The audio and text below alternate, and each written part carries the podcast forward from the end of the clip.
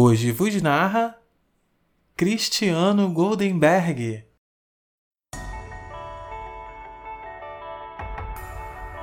Coragem. Coragem é quando vivemos com o coração e não com a cabeça. É o nosso instinto contra a razão. Ter coragem é lutar contra chances baixas demais e situações ruins. É o bicho-papão do próprio bicho-papão. Coragem é estratégia de combate para derrotar o inesperado. É a ação que refuta a lógica. É o que faz o jogo virar. Do latim coractium significa coração em ação.